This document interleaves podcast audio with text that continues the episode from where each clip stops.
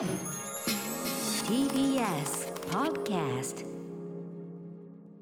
時刻は7時46分。TBS ラジオキーステーションにお送りしているアフターシックスジャンクションです。はいパーソナリティの私ライムスター歌丸です。そして木曜パートナーの TBS アナウンサーうないりさです。さあこの時間は新概念提唱型投稿コーナー木曜日はこちらのコーナーです。NAGI なぎ物語はいということでねあのやっぱりこのあれですもんね、まん。延防止あれもね、うん。ちょっと延長が発表されましたしね。先ほどのねアンチェインのライブもちょっと延長になっちゃったとか、まあまたねちょっとこうね。なんていうかな。上半期またコロナでずるずるいきそうだなまあ、こればっりかりはね誰が悪いということでもないんでね、うん。まあ、我慢のしどころというところはまあ続くわけですが、まあ、そんな中ですねやっぱり気は塞ぎがち、えーはい。腐ってしまいがちなこの気持ちはいですがね、皆さんよく考えてください、うんそんなに前も良かったかと。あじゃあその前が良かったのーかうん。そんなやりたいことあるかって。とやりたいことがね、うん。あるっつってやったところで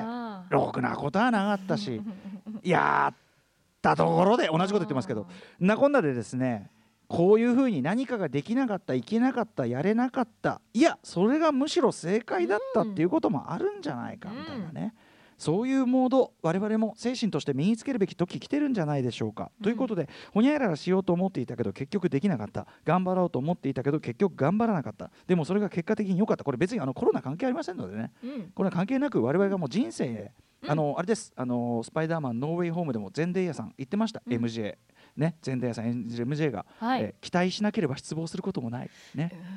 深い言ってました。まあ悲しい言葉だけど。いやでもあのうん。悲しい、そうですかね。私知恵だと思います。で、まあそうそうそうあのもちろん彼女は最終的にその自分の人生の考え方。そうそうそう大きなねその局面のところでは、あの今回は違うんだけどと、うん。だからそのあのちっちゃいところではいちいちそんなんでね落ち込んだりなんかしてるぐらいだったらそのようなあれもありますしね、あとは僕が言ったのはもっと前向きなもんですね、うん。違う違う違う違う。そうじゃなくて何もしないでその失望しなかったとかそんな後ろ向きな話じゃなくて、うん。ラッキーだったっていうことなんですよね。うんだからさっきも今ねいつも言ってますけど旅行に行けばスリにあったかもしれない、うん。怪我したかもしれない、うん。ね何があったかもしれないという中でそれを全て避けられたと思えばいいじゃない。何の何のちだってそのそうやって思うってことで何の違いもないからねそれね、うん。何の損もしませんから。だからそういう知恵を使っていこうじゃないか。そういうことなんですね。はい。ということでこの前振りをもうちょっと短くしたいと思いながらついついここまで来てしまっております、うん。いいですか？じゃあ、はいえー私行きましょうか。ラジオネーム働く方のももさんからいただいた NAGI なぎ物語。私は幼少期から今に至るまでプラモ作りを趣味としているのですが小5の時に第一次ガンプラブームというビッグウェーブが訪れます。まあ大体私と同じぐらいですかね働く方のももさんね、えー第一次ガンプラブームは1981年2月頃からと言われています。当時のガンプラは、えーガンダムのプラもね。今の PS5 と同じレベルの入手困難アイテムだったのですが、うん。アニメも見ていなかった私はどうにもハマりませんでした。うん。すでにタミヤの戦車とかを作っていた自分から見ると信号機みたいな配色の信号、えー主人公ロボットはとても兵器には見えませんでしたし、ね。えーライバルのピンク色のタコとかカニみたいなロボットもなんか嫌でした。まあズゴックとかゴックとかそのあたりでしょうね、えーガンプラを求めて遠くのプラモ山で自転車へ行く友人たちを。いや巨大ロボットで喜ぶのは低学年までだろうと冷ややかに見ていたものです、しかし自分が乗らなかったガンプラブームの波は思わぬ恩恵をもたらします。友人たちがつかまされた抱き合わせ販売のガンプラじゃない方のプラモをジュース1本と交換みたいな格安価格で入手できるようになったのです。つまりその当時はガンプラが非常にレアだったので売っているそのプラモ屋さんとかあとまああのーそういうなんていうの結構駄菓子屋さんみたいなところで売ってるパターンもあったのかな。そういう時に、あのー売れない商品とかと抱き合わせまあファミコンとかもね初期はそういうのあったみたいですよね、抱き合わせで売るみたいな商法が当時一部であったようなんですね、うん。自分にとっては毎日がワゴンセールみたいな状態でジャンル関係なく買いまくりました。抱き合わせで多かった水車小屋みたいな箱庭模型。あったーそういう地味なやつ。水車小屋みたいなも箱庭模型は作ってみるとなかなか味があり暴走族の車なんかもかっこよかった。暴走族のああいうこう改造車みたいなのがね売ったりしてました。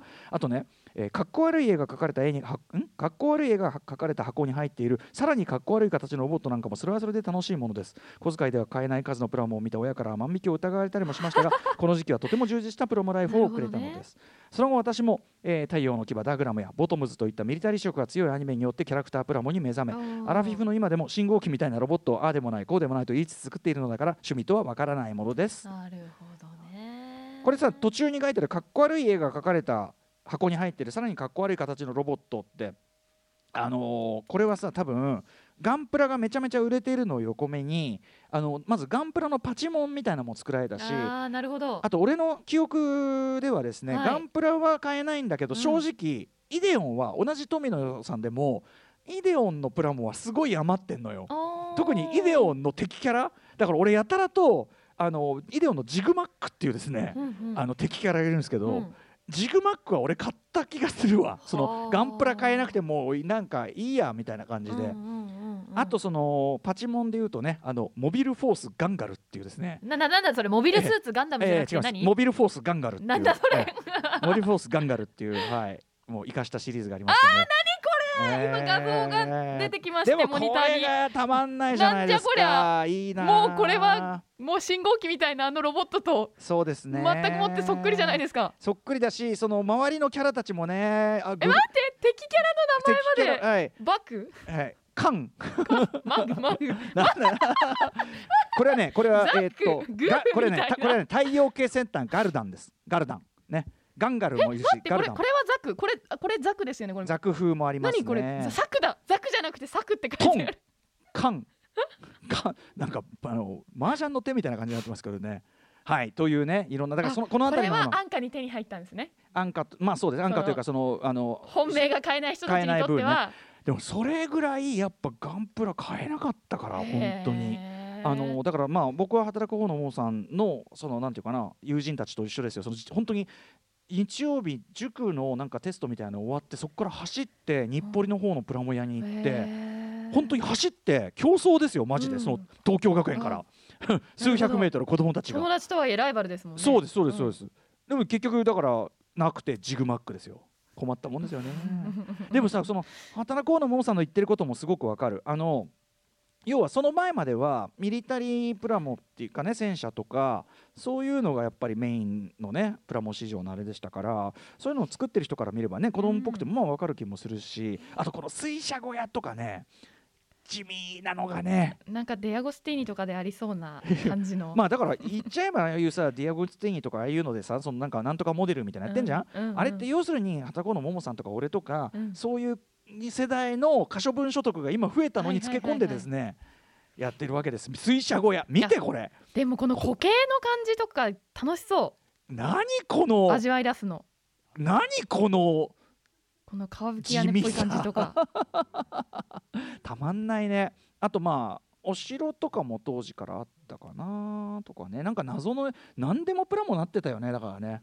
そう考えるとね自転車とかも普通にプラモになってたからね。ああいううん。そのこ子供がそのさああいう買うこうなんていうの？うん。ギアがこうなっているような当時の流行ってたやつとかもあったし。